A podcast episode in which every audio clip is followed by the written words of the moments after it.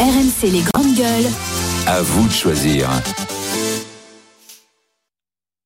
se mettent à parler de, le- de leur cancer euh, est quelque chose de presque normal. Aujourd'hui, un cancer, d'abord je rappelle à ceux qui nous écoutent qu'il y a 60% des, gans- des cancers qui guérissent et qu'il est important de non pas banaliser, mais de faire en sorte que cette maladie soit une maladie comme une autre.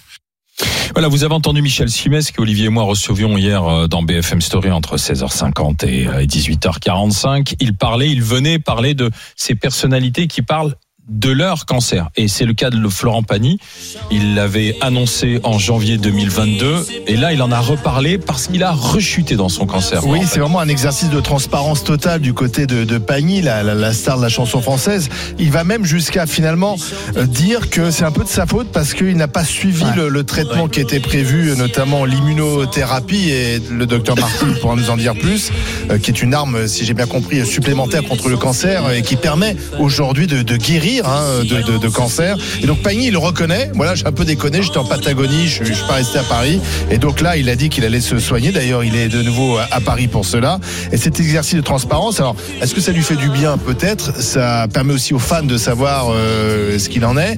Et puis aussi, ça permet de casser un- un- briser un tabou que représentait le cancer. Pendant des années, on ne parlait pas. C'était comme une maladie honteuse, le cancer. Maintenant, on voit bien des personnalités qui n'hésitent pas à venir sur des plateaux. Bernard Tapie, Jean-Pierre Pernaud. Il y en a eu beaucoup euh, ces derniers temps.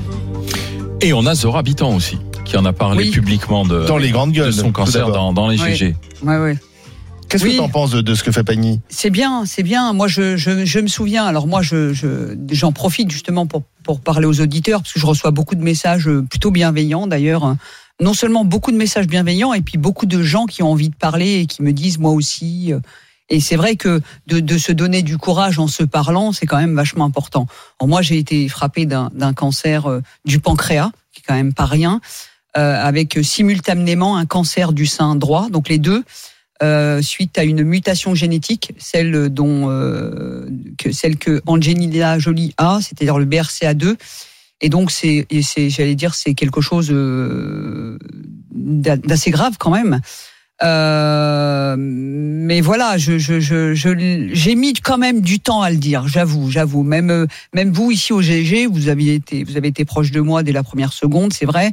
Je vous ai même dit, attendez, je n'ai pas envie de le dire tout de suite. Euh, J'ai quand même eu un peu de mal, c'est vrai. Euh, et puis euh, Bernard Tapie et puis d'autres se sont lâchés. Donc moi aussi, je me suis dit après tout, voilà, c'est Michel a Simès, qui a eu un cancer, Voilà, ne l'a voilà. dit que 14 ans après voilà. avoir euh, Donc eu euh, son on, cancer. on- hein, on lui. se lâche facilement. Euh, et puis, euh, euh, Ça t'a euh, fait du bien d'en parler? Ouais, ouais, ouais, vraiment, vraiment, vraiment, ça fait du bien parce que euh, les gens s'imaginent que c'est c'est pas grand chose. Alors, on, on dit qu'on est courageux. Moi, je vous le dis tout de suite, hein, on n'a pas de courage du tout. Hein. Euh, on sait pas où on va, euh, on est pris en charge. euh, on- on- le seul courage qu'on doit avoir, c'est d'affronter les traitements, c'est-à-dire d'affronter la chimio. Euh, Moi, j'ai une, chimio ultra violente, dont j'ai encore des séquelles aujourd'hui, puisque j'ai une parasthésie, j'ai les nerfs flingués au niveau des pieds et des mains, donc euh, je supporte pas le froid. Euh, bon, bref, on, a quand même des, des, des séquelles importantes, des séquelles psychologiques. Euh, j'ai par moments des moments de dépression. De... Bon, je me bats, hein, je suis une guerrière, donc euh, je j'essaie de dire tous les jours que la vie est belle, mais quand même, on a des coups de mou. Et puis euh, surtout euh, le fait de le fait de le partager collectivement, c'est-à-dire que du coup il y a plein de gens, euh, je sais pas, de recevoir même de plein d'anonymes, du courage, mais franchement c'est hyper important. Les, gens qui sont autour de vous, ils vous tiennent la main, vous la sentez, ça donne de la force, ça donne de l'énergie. On, on, on- quand on est aimé, l'amour, ça donne de la force, ça donne de l'énergie, y compris l'amour de, de gens anonymes, la bienveillance de gens anonymes. Donc c'est hyper important, c'est ce que ce que fait euh, euh, Florent Pagny. Moi j'ai eu beaucoup de peine pour lui. Il, il culpabilise parce qu'il a pas pris le traitement. Mais moi j'ai envie, j'ai eu envie de l'acheter la chimio. J'ai eu envie de dire arrêtez, débrancher tout, je m'en fous. C'était trop douloureux. C'était c'était une horreur quoi. Je faisais 38 kilos. euh, je- je- on se regarde. on- Il y a des moments où on se dit mourir ou guérir. Je sais pas. Je sais même pas si je vais guérir en subissant tout ça. Et puis, et puis voilà, l'amour des autres, le fait d'en parler. Hmm. Et puis un, un jour, mon fils m'a dit, euh, maman, il y a, il y a, y a tapis à la télé, regarde. Et c'est vrai que ça m'a fait un truc, je me, ça m'a fait une bouffée d'oxygène. Je me suis dit bon, ce mec il se bat et tout, vas-y, toi aussi bats-toi. Donc voilà. Et puis dans peu de temps, je vais subir une mastectomie, c'est-à-dire une ablation des deux seins.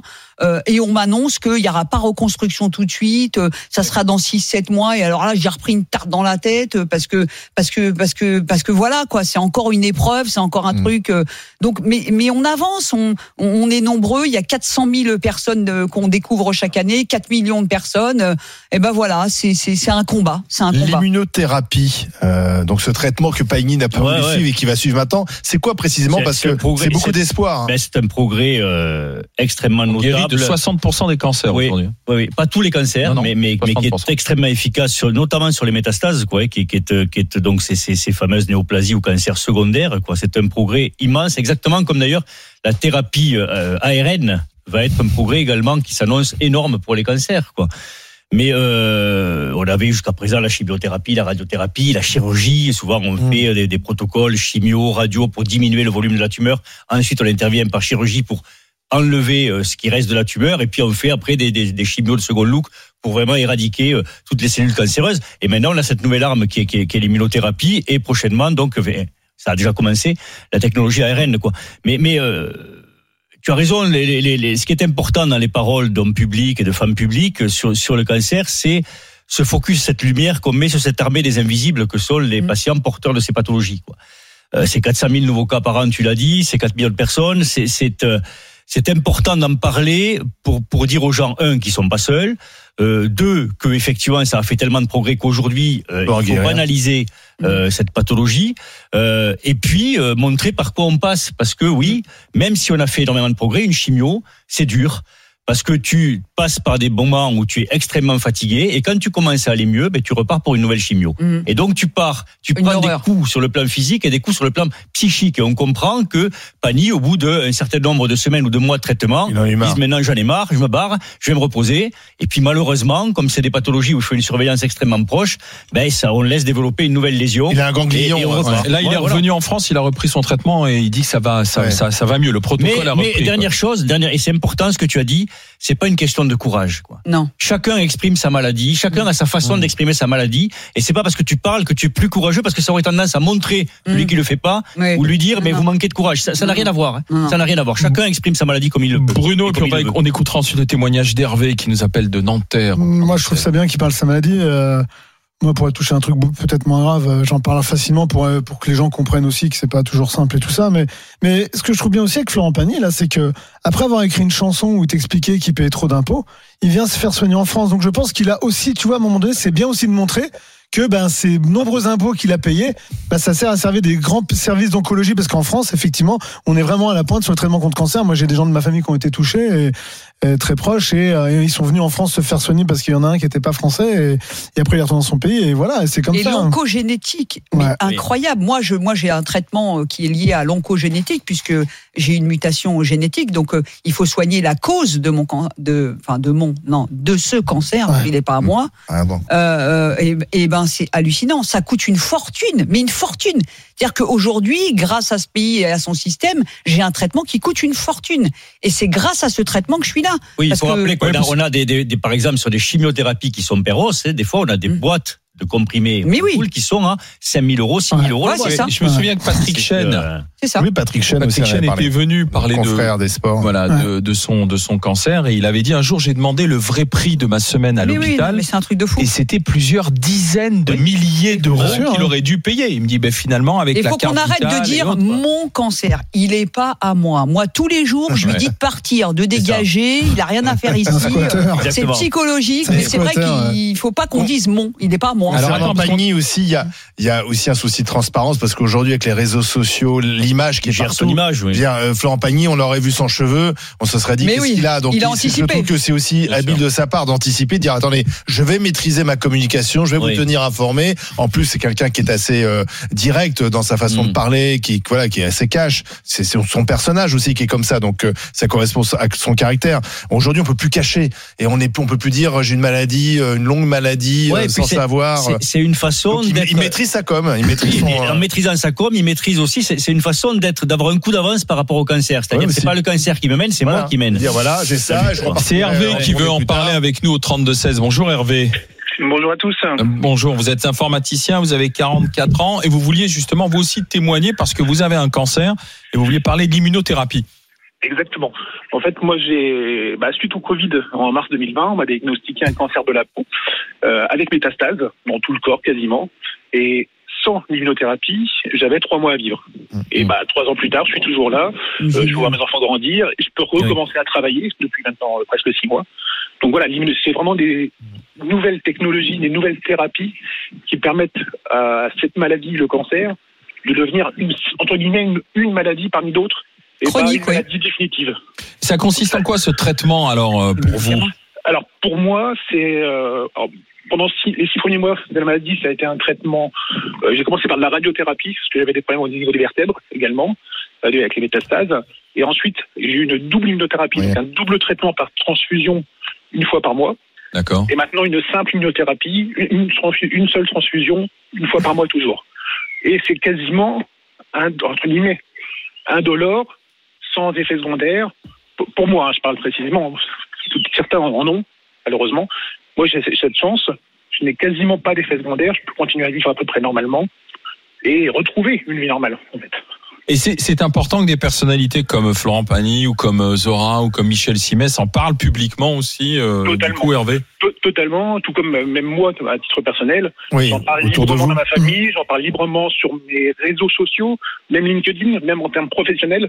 J'estime que c'est une maladie qui doit devenir une maladie qui n'est pas honteuse. Parce que avant, avant, euh, on n'en parlait pas parce que c'est tout juste si on avait peur euh, que les autres. C'était une malédiction. Voilà, on avait peur une de l'attraper. malédiction. Oui, voilà. une on disait malédiction. mourir d'une longue maladie. voilà. Voilà, c'est ça. Même pas, on, on, on, on n'utilisait même pas le mot. Que quand vous parlez à vos collègues, etc., il n'y a pas, il y a pas de rejet, quoi. En fait, les gens vous écoutent. Absolument plus. Effectivement, ça c'est quelque chose que Ouais. mes, mes parents ont pu connaître peut-être il y a 20 ans, que actuellement ce n'est pas du tout le cas. Et même au contraire, en fait, le fait d'en parler librement, enfin, On je le vois même dans ma, dans ma famille, euh, j'ai découvert que j'avais des tantes qui, un mois aussi, j'ai eu un cancer. Voilà. Ils m'avaient Oui. jamais dit. Ça a libéré la parole, quoi, en fait. Ouais. Exactement. Mais euh, et, et tout le monde se comporte normalement avec vous, du coup? Alors au tout début, non, mais parce que même moi j'étais physiquement amoindri, donc forcément ça s'est expliqué cela. Maintenant, oui, il n'y a vraiment aucun souci.